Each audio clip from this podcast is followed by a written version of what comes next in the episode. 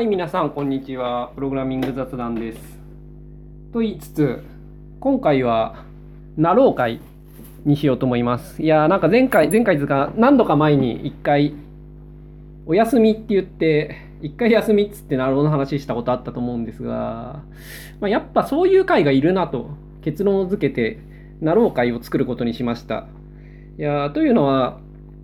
別にプログラムの話、まだする予定のことはいっぱいある、まあ、いっぱいかどうかわかんないけど、する予定のことはそれなりにあるというか、まあ、大体その、その週で思いついたことを話してるんですが、まあ別に今週思いつくことがないというわけではないんですけれど、まあ、やっぱなろうの話をするしかないなと。うんまあ、そう結論付けて、まあ、なんでかっていうと、いや、最近よくなろう読んでるんで、うん、これは語るしかないなと。ただ一方で、このポッドキャストのリスナーの、まあ、かなりの数は、んなこと知るかって思ってると思うんで、いや、なろう会って書いてあったときは、そういう人はスキップしてください。という運用でいこうと思います。はい。ということで、なろう会。まあ、なろう会の他にもね、もっと、なんというか、プログラムと関係ないのもやっていこうと、まあ思ってはいるんですが、最初からそのつもりで実は、あの、最初しばらくはプログラムの話をして、そのうち日常的な話も混ぜようとか思ってたんですけれど、意外とプログラムの話ばっかでここまで来てしまったみたいな、まあそういう感じなんですけれど、まあいいとして、なろう会。で、なろう会何の話かっていうと、今回は、悪役令状と、ちょっと待って、順番を考えよう。うんとね、悪役令状と追放ざまーと、あれ？あともう一個ぐらいのなんかの話をしようと思ったんだけどな。まあ、あと婚約破棄でいいのかな？まあ、婚約破棄、うん。悪役令状と婚約破棄と追放ざまーについてが今回のお題です。はい。いやーなんか、なろうってトレンドがあるんですよ。うん。まあ皆さん知ってますか？なろう小説にはトレンドがあるんですよ。まあ流行りですね。で、なろうっていうと、みんな思いつくのは、異世界転生して、なんかすごい無敵な能力で無双するっていう、そしてハーレム、万歳、以上だと思うんですけれど、これは、なんというか、初期型なんですよ。一番初期に流行ってた、まあ一番初期かどうか知らないですけどね。まあ昔流行ってたテンプレートで、現在でもなくはないけれど、まあそんなに今多くはないと思う。うん、多分。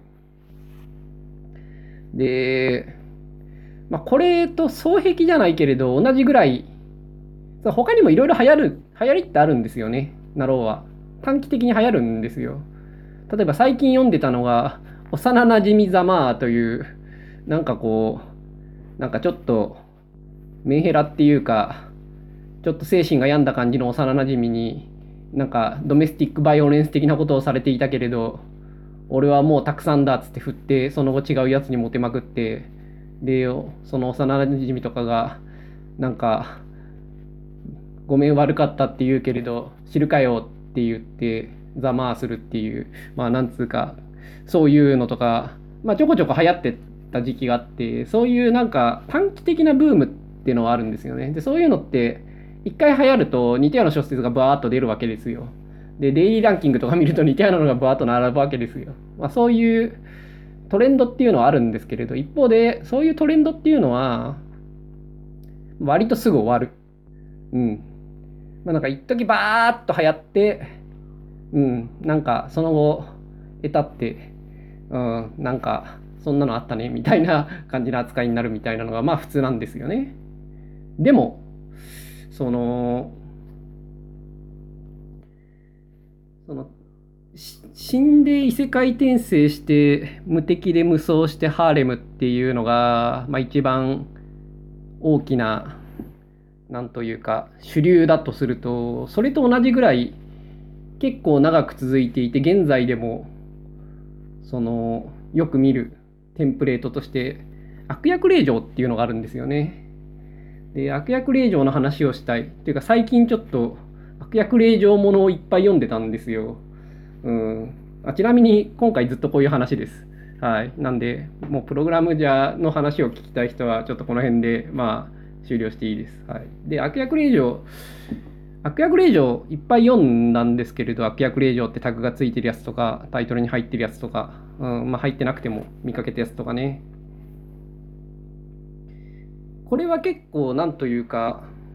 この時点でいろいろ前提があるんですよね。まず、自分が読んだ悪役令状で、主人公が本当に悪だったものは一つもない。うん。なのに、悪役令状であるっていうことを、なんというか納得させる要素があるわけですよね、読者には。で、なんで悪役って思えるかっていうと、そこで出てくるのが、これがこう、なんだ、なんて言うんですかね、あの、アンジェリークとか、はるかなる時の中でとかの、ああいう、あの手の女の子が主人公で男をいっぱいはべらせるけど、金色のコルダとか、ああいう系ってな、て言うんですかね、ララとかでよくあるやつですよ。逆ハーレム？逆ハーレムもの？なんて言うんだかちょっと忘れちゃいましたけど、まあ、そういう、なんていうんですかね、乙女芸か。乙女芸の世界に異世界転生するっていうのが悪役令状ものではよくあるシチュエーションなんですね。というのは乙女芸のなんか主人公、まあヒロインがいるわけじゃないですか。で、それとは別になんかこう悪役令状がいるっていうことが多い。まあ多くもないけどね。悪じゃないことも多いけれど、まあけど、当て馬みたいなのがいるわけですよ。で、なんか、位、なんかこ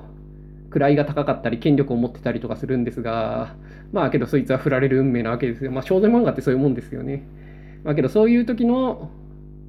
その、テンプレート的なポジションとして悪役令状って言ってるわけですね。だから、その、ゲームの設定っていう前提がないと悪役令状とは認識できないんですよ、読者は。だから、その乙女ゲーの世界に転生するっていうパターンが多いんですよね、悪役令状は。うん、で、まあ、主人公は悪役側になると。でもまあ、別に悪ではないんですよ。その、振られるっていう設定になっていて、で、正ヒロインがいるっていうのがまあお約束になってんですね。しかもこの悪役令状もの結構たくさん読んでんですけど、9割ぐらいは正ヒロインの方が実は腹黒であるっていう設定になっていて、悪なのは正ヒロイン側なんですよね。いや、なんかそれって、どう、悪役令状じゃないじゃんっていう、なんか主人公みたいな感じで、ただの、その、ヒロインの方が悪役令状になってるだけで、なんか全然悪役令状じゃなくて納得いかないんですが、まあいいとして、まあとにかく乙女芸っていう世界に異世界転生して、その悪役令状側のポジションにいると。で、そのまま行くと、あの、バッドエンドになってしまうっていう話なんですよね。あの、まあ乙女芸なんで、その、ヒロインが最終的には結ばれるんで、その、まあ自分はそのままだと破滅すると。で、それが嫌だっていうことでいろいろ頑張るっていうのがこの悪役令状ものっていうもののテンプレートなんですよ。で、まあ、これとセットになるものとして婚約破棄っていうのがあるんですよね。婚約破棄から始まるんですよね、大体。まあ、王子様と婚約してるっていうところから始まる前提で、で、婚約破棄すると。で、正ヒロインが王子様と結ばれると。まあ、ここから始まるのが悪役令状ものと呼ばれるテンプレートで、これはすごく多い。なろうで悪役令状いっぱいある。うん。しかもみんなそういうお約束なんで、すごい似てるんですよね。で、まあすごい流行った。まあなんかストーリーが最初の方書きやすいんでしょうね。そういう決まり、お約束がたくさんあるんで、ストーリー展開が分かりやすいと。で、最初読んでたの、例えば公爵令状のたしなみとかね、あ、まあいいや、この話は後でしよう。で、まあ、婚約破棄っていうのはよくあると。で、さらに追放されるっていうパターンが多いんですよね。で、これは追放ザマーっていう、さらにサブジャンルになるんですけど、ザマーっていうのは、なんかこう、何て言うんですかね、ざまあって専門用語なんですけど、定義よく知らないんですよね。こう追放ざまっていうのは、お前なんかダメだっつって追放されるんですよ。でも追放した側がひどい目にあってざまあ見ろっていう展開になることを追放ざまあっていうんですね。で、悪役令状ものは追放ざまあが結構ある。うん。まあ追放ざまあじゃないものもあるけどね。で、この手のものって最初のストーリーは分かりやすいわけですよ。その、自分は悪くないのに、なんか、うん、性ヒロインがぶりっ子のやつが出てきて、うん、そいつのせいで自分がなんか、うん、婚約破棄されて、うん、で、なんか、いろいろ頑張るっていうね。で、なんだけど、続けるのが難しいんですよね。この悪役令状ものっていうのは。まあ、正ヒロインがいるわけじゃないですか。で、まあ、婚約破棄されるんだけど、その後ストーリーを進めていくと、なんていうか、もう婚約破棄どうでもよくなっちゃうわけですよ。婚約破棄って最初しかされないんで、で、その結果ってそんなになんていうか長期間ストーリーに絡むのが難しくて、まあ、大体違うなんか男を見つけてですね、つか、どっかの国の王子様とか、隣の国の王子様とか、実は第二王子と婚約したけど、破棄された後に隠れていた第一王子と婚約することになったとか、まあ、とにかく王子様と婚約するパターンが多いんですよね。悪役令状者っていうのは。で、まあなんか、うん、その、最初婚約者と婚約破棄した後に、まあ王子様と婚約して、まあその後なんか、最終的には結ばれるっていう話なんですけど、まあ、途中からは単なるその王子様との恋愛になってしまってもう婚約破棄どうでもよくなっていくんですよねでしかもまあ正ヒロインも大体なんつうかどうでもよくなっていくんですよその正ヒロインはだってその最初に婚約破棄した側と付き合ってるわけでだからなんていうか自分のその次に出てくる王子様とはそもそもライバルにならないんですよね、正ヒロインって大体。だからその途中からただの恋愛小説になっちゃうんですよ。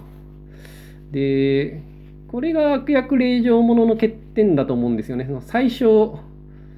なんかこう、テンプレでスカッとして楽しいんですが、途中からそんなことはどうでもいい、ただの恋愛小説になってしまうと。で、うん。で、追放ざまあ、っていうかその前に、まあ、そういうナロー小説について、まあ、どんなのがあるのかっていうと、まあ、いくつかタイトルを挙げておきましょう。まあ、今言ってるのは公爵令嬢のたしなみとかですね。自分的にこう、なんか乙女芸の世界で、乙女芸の世界じゃなかったかな、公爵令嬢のたしなみは。うん、あれですね。なんか、悪役令嬢に転生したのでお粥を食べることにしましたとかなんか違うな何だったかなお粥のやつがそうだな。今言ってたよくある悪役令嬢のテンプレですね。で公爵令嬢のたしなみもまあ似ていて、うん、途中で異世界の記憶が取り戻されるけれどそこで婚約破棄されていると、うん、まあでそこから先は普通にいわゆる内政チートって呼ばれる何ていうんですか現代の知識をもとになんかこう義務教育に力入れたりとか、インフラ整備に力入れたりとか、なんかそういうことをいろいろやってて、なんかこう、うん、内政をすごい発展させてやったぜみたいな強い領地を作るぜっていう話なんですけどね。まあなんかその領地経営になってくるともう婚約破棄どうでもよくなってくるんですよ割と。でその正ヒロインも割とどうでもいいキャラになってくんですね。まあただの悪者っていう設定なんですけどまあ割とちょい役なんですよ。で、悪役令嬢どこ行ったって感じで、ただの領地経営する、なんていうか、良い領地領主になってしまうんですよね。まあ、よくある。うん。なんかヒロイン、別に腹黒じゃなくてもいいと思うんですけどね、ヒロインっていうか、その正ヒロイン。その悪役令嬢側が正義の味方で、正ヒロインが実は腹黒っていうパターンがほぼほとんどなんですけれど、別にそうである必要ないと思うんですけどね。みんなそうなんですよね。なんかそれって悪役令状ものじゃないじゃんって思うんですが、うん、悪役令状ね、いいじゃんね。主人公悪役でも。なんかこうつい意地悪しちゃうけれどそれは自分の性格が悪いからでそれを分かってるけどやめれないみたいな。いやそういうヒロインの話あってもいいと思うんだけどなみたいな。あまあいいとして。でさっき言ってた悪役令状もののサブカテゴリーに追放ざまっていうのがあって、まあ、悪役令状とは限らないですけどね、追放ざまは、その、ベン図的に書くとこう、まあ、つうかなんか図が示せないんで、口頭で示すのは難しいですね。まあ、とにかく、オーバーラップは多いけれど、サブセットではない。うん、で、まあ、追放ざまっていうのはどういうパターンかっていうと、まあ、聖女の追放ざまが多い。聖女っていうのは何かっていうと、まあ、聖女が何かも、なろうではいろいろなんですけどね、すごい回復ができたりとか、なんか魔物をなんかすごい寄せ付けなかったりとか、そういうスキルがある、なんか聖女っていうなんかものがあって、なんか大体聖女の追放ざまものってのは、聖女がすごいいろいろやってるんだけど、その結果すごい王国が平和になってしまってるので、聖女の働きがわからないと。だから、お前別にいるだけ無駄だろうって言って追放されるっていうのが聖女もの追放ざまのパターンで、まあ追放されると。で、追放されると、なんていうかそれまで聖女が頑張っていろいろとこう悪魔とかなんか追い出してたのがやってくるようになって国が滅ぶんですが、これが追放ざまですね、聖女の追放ざま。で、なんかこのテンプレート、ちょっと面白いですよね。面白いっていうか、なんか、ナローのトレンドって、なんかこう、ある種の読者の、なんて言うんですかね、望みっていうか欲望が入ってると思うんですけれど、追放ざまっていうのは、まあ、要するに普段自分がやっている仕事っていうのは本当は価値があるはずだけど、まあ、周りには評価されてないと。でも、それで自分がないがしろにされたら、なんというか、実はその人たちはすごいひどい目に遭うと。いうことを望んでるわけですよね。なんか、面白い、こう、なんというか欲求ですよね。自分のやってることには価値があるって、けれど評価はされてないって、なんか感情移入できるんですかね。まあ、具体的には、だから自分がそういう立場だって思ってる人ってそんな多いんですかね。まあ、追放はまあすごい多いんで、なろうには。なんかそういうの、感情移入しやすいのかもしれないけれど、自分はなんか全然そんなことをこれまでの人生で思ったことがなくて、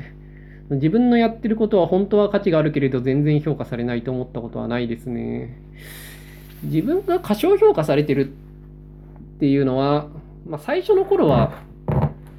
その新人とかでね、まだそんなに評価がされてない時期っていうのは、まあ思ってましたけど、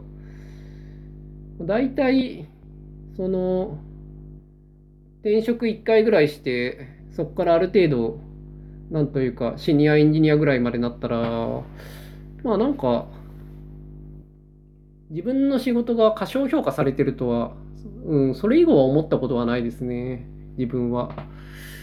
どっちかといえば過大評価されてるなと思うことが多くて、給料とかちょっともらいすぎだよなっていうのは定期的に思うんですが、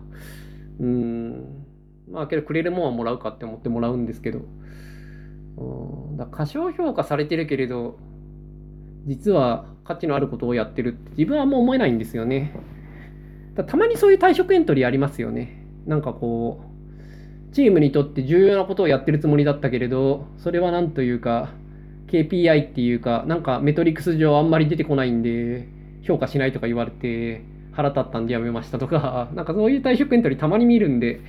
まあ、そういう人も世の中にはいるのかもしれないけど、でも自分はあんまり、こう、うん、過小評価されるってるって思ったことは、ここ10年ぐらいは多分なくて、まあ、本書いた時にね、出版社のやつはむちゃくちゃ俺を過小評価してるなとは思ってましたけどね、まあ、過小評価っていうか、出版業界はプログラマーを舐めてるなと。お前は、お前はそんな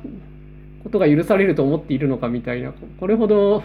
俺の時間を価値がないものと思ってるやつと仕事をしたのは初めてだぐらいに思ってましたけど、ただあれは過小評価されてんじゃなくて、古い体質の業界っていうのはそういうもんだっていうだけなんですけどね、多分。で、やっぱプログラマーっていうのは新しい業界なんで、むちゃくちゃ、なんつうか、我々はちやほやされることに慣れてしまってるわけですよ。だ自分の時間をすごく周りが大切にするのは当たり前だって思ってるんで、なんか、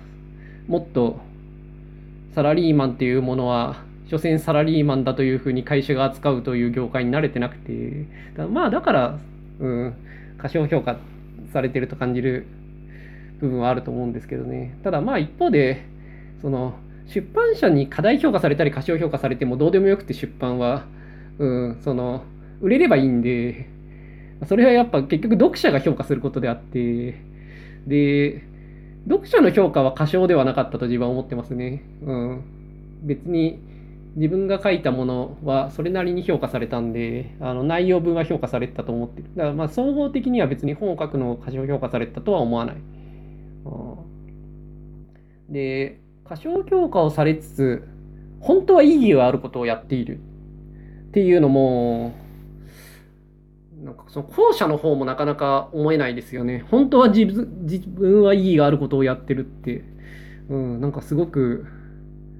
自信を持って言えるのってすごいなと思うんですよね。その退職エントリーとかでもそうだけど、会社のためになってるとか、ユーザーのためになってるとか、いや、本当にそう言い切れるのはすごいなと思う。うん、まあ自分は全然そう思えないんでね。で、もっと言えば、ほとんどの人は、そんなわけないだろうって私は思ってますけれど、だそう言ってる人のかなりの数は、きっと単なる事実を認識できてないだけに違いないって結構固く信じてますけど、まあけどそれは本当かどうかわからないんでね。ただどちらにせよ、その、少なくとも自分は、うん、価値のあることをやってるって固く信じれるって、すごいなと思う。自分は全然それはできてないですね。うん。だからこそ、この追放ざまっていうテンプレートにはすごい感情移入しづらいんですよね。なんていうか、自分は本当は価値のあることをやってるけれど、それは周りには評価されてなくて、いなくなったらみんなが不幸な目に遭うことによってそれが評価される。ざまあ見ろっつって、スカッとしたぜ、みたいな。うん。いや全然そこは自分のなんかこう経験に置き換えては見れない。ただ別にそういう感情移入しなくても追放ざまはそれなりに楽しいんで私追放ざまは結構見てますけれどね。うん。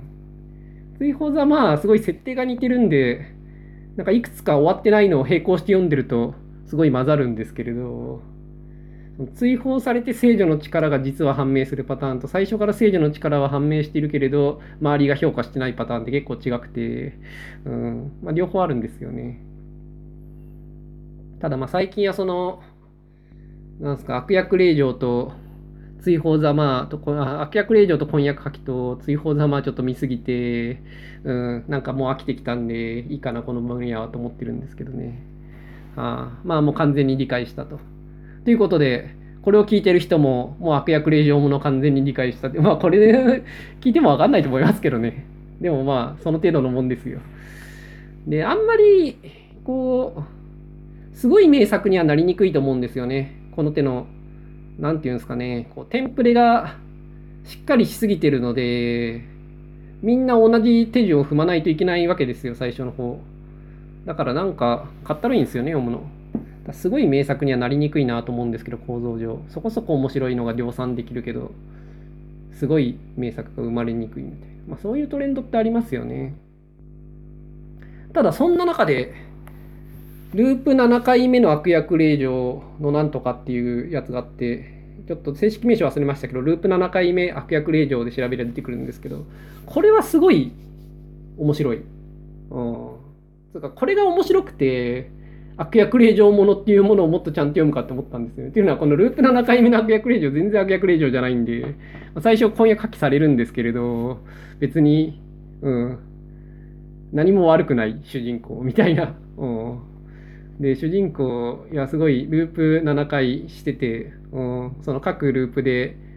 その経験したこととかを使ってストーリーを進めていくんですよね。ああこの人はループ1回目であった誰々さんだとかこれはループ2回目だった誰々さんだとかそのループ1回目とか2回目はなくて7回目から始まるんですけどいやすごいねこれがすごい設定凝っててうんすごい序盤面白い、まあ、途中からねもうループ関係ないじゃんって感じになりがちですけど、でもまだループ5回目が、ループ5回目は何やってたのか判明してないし、ループ6回目もキャラは出てきてないし、で、ループ2回目も名前は出てきてるけれど、キャラは出てきてないんで、うん、まだまだ、なんというか、中盤の入り口というか、序盤と中盤の間ぐらいなんで、これからが楽しみな小説ですね。でループ7回目の悪役令嬢は個人的には、うん、かなり良い。これはナローの中でもかなり上位ですね。まあ、並べるのならば、まあ、無色転生と本好きの下克上が、まあ、トップ2つで、私はそこにさらにノクターンノベルだけど、我にチートっていうやつもすごい好きで、まあ、我にチートはだるいところもあるんだけど、基本的にはすごい楽しみにしているやつで、まあ、我にチートをナンバー3と置くと、まあ、その無職転生と本好きの下克上、どっちを上に置くのか置いといて、 one、two として、我にチートをナンバー3とする。この3つは固い。うん、で、4番目ぐらいに、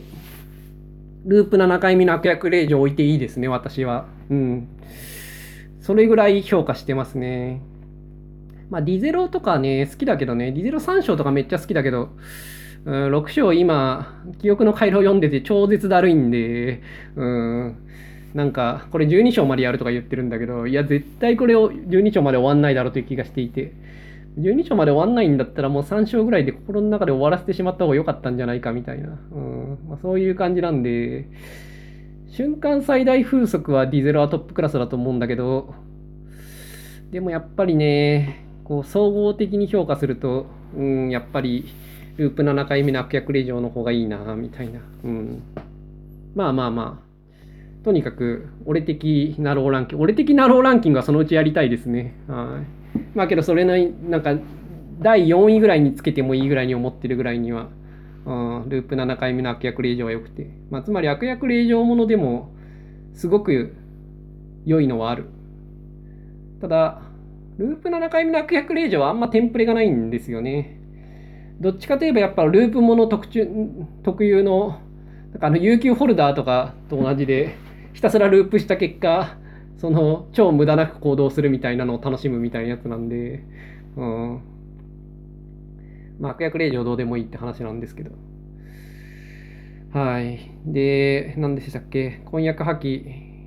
まあ、婚約破棄と悪役令状は大体セットですけどね。っていうか、悪役令状って最初何度も言ってるように全然悪役じゃないんで何をもって悪役とその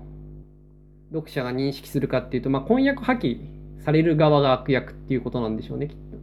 まあ、あともう一個はその破滅フラグってのがあって、うん、最終的にひどい目に遭うっていうね、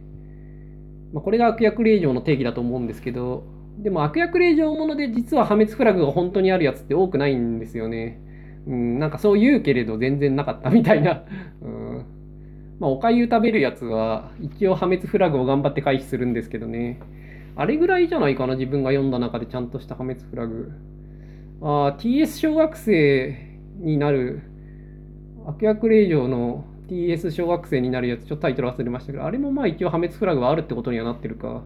うん、あるってことになってるけど、うん、まああんまり破滅てないしな。まあいいや。うん。まあ、そんなとこですかね。一体今回は何を話したかったんですかね。まあいいや。その追放ざまってのがあると。で、悪役令状ものってのはなろうでは結構流行っていると。その、異世界転生の次ぐらいに流行ったというか、その、まあ、それよりは後にできた流行りだと思うんですけれど、一方ですごい一過性の流行りじゃなくて、結構長く続いてる。でも、悪役令状ものはいいよって思ってる人たくさんいると思うんですけれど、まあ、もう異世界転生ものはいいよって思ってる人がいっぱいいるのと一緒で。うん、まあ、というわけで、なろうといえば、異世界転生だって言ってるやつは分かってねえなと。なろうといえば、異世界転生とか悪役令状ですよって言ったら、お、ちょっと分かってるじゃないかみたいな感じなんで、なろう読んでなくて知ったかぶりしたい人は、悪役令状の話もしてやってください。はい。まあ、今回は本当に何の中身もないんですけど、こんな感じで終わります。それではまた来週。